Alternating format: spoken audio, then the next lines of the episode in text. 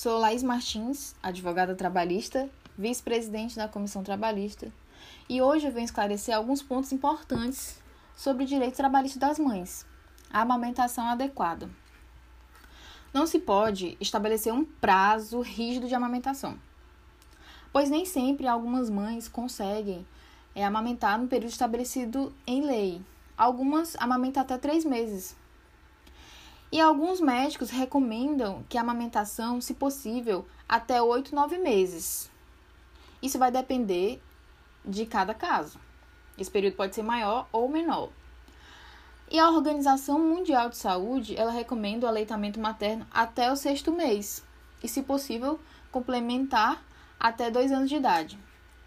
A lei trabalhista, ela prevê que a mãe trabalhadora tem o direito de amamentar o seu filho até que complete seis meses de idade durante a jornada de trabalho, através de descansos especiais de meia hora cada um. Esse descanso especial ele pode ser estendido.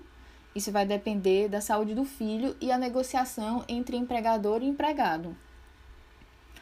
No caso de nascimento de gêmeos, essa dispensa diária é acrescida de mais de 30 minutos por cada filho, e se a mãe trabalha em tempo parcial, essa dispensa diária para amamentação ela é reduzida proporcionalmente ao período de trabalho.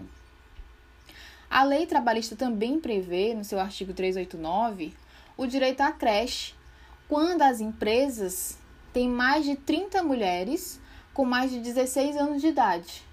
Essa empresa ela tem que ter o local apropriado que seja permitido às empregadas a dar assistência a seus filhos nesse período de amamentação. Se a empresa não tem esse local apropriado, tem que haver creches próximas ou convênios com entidades públicas ou privadas.